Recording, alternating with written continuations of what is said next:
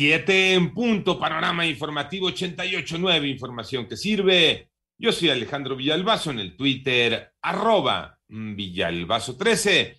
Es jueves 3 de febrero, Iñaki Manero. ¿Cómo estás, Iñaki? ¿Cómo estás, Alex Villalbazo? Amigos de la República Mexicana, muchas gracias por seguir en Panorama. Vámonos con el panorama COVID. La cifra de muertes a nivel mundial ya llegó a 5.702.545.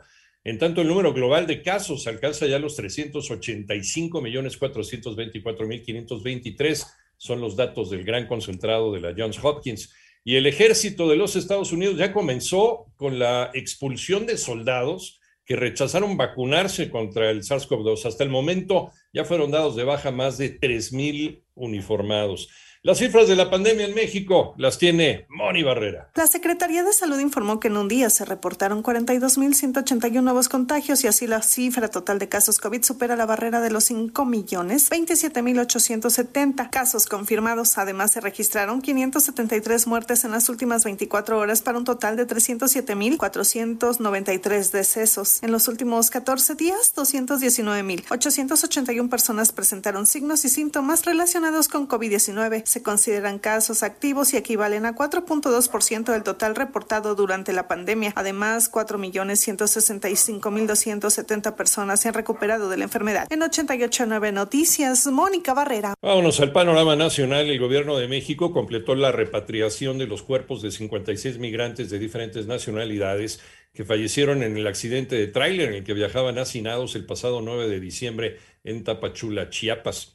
Y ayer miércoles, un ataque armado en contra de elementos de la Policía Municipal en Guaymas, Sonora, dejó un saldo de dos agentes muertos y otros dos lesionados, según el reporte de la Secretaría de Seguridad Pública del Estado. Un juez en el reclusorio norte suspendió el proceso por enriquecimiento ilícito en contra del exsecretario de Economía de Enrique Peña Nieto y Ildefonso Guajardo debido a que cuenta con fuero por su posición como diputado. Advierten organizaciones por el gran desperdicio de comida en México. Armando Arteaga. En México se pierden 23.7 millones de toneladas de comida, lo que equivale a un promedio de unos 42 mil kilos por minuto, denunció la directora nacional de Alianzas Estratégicas de la Red Nacional de Bancos de Alimentos en México, Mariana Jiménez. Específicamente hablando del agua, se dice que la producción de alimentos que no van a llegar a consumir destinan agua suficiente para abastecer al 100% de la población mexicana durante 2.4 años. Además, destacó que el 37% de lo que se produce en México termina en la basura y si recuperamos el 50% de los alimentos que se desperdician, podríamos alimentar al 100% de la población que se encuentra en pobreza extrema, que son cerca de 12 millones de personas con una dieta suficiente y variada. Para 88.9 Noticias, información que sirve Armando Arteaga. En el panorama internacional, eh, hoy jueves, un buque con capacidad de 2 millones de barriles de crudo se incendió y explotó frente a las costas de Nigeria. Hasta el momento, la compañía propietaria de la nave afirma que no hubo víctimas durante el siniestro, aunque medios locales reportan 10 personas desaparecidas. En Argentina, cuando menos 20 personas murieron, 74 están hospitalizadas en Buenos Aires debido al consumo de cocaína adulterada, presuntamente con un veneno u otra sustancia.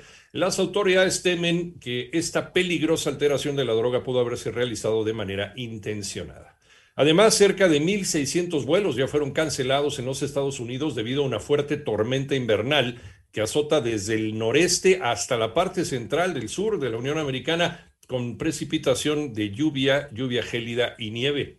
Y el expresidente de Panamá, Ernesto Pérez Valladares, calificó como infantil la actitud del presidente de México al referirse al caso de Pedro Salmerón y a la designación del embajador para su país.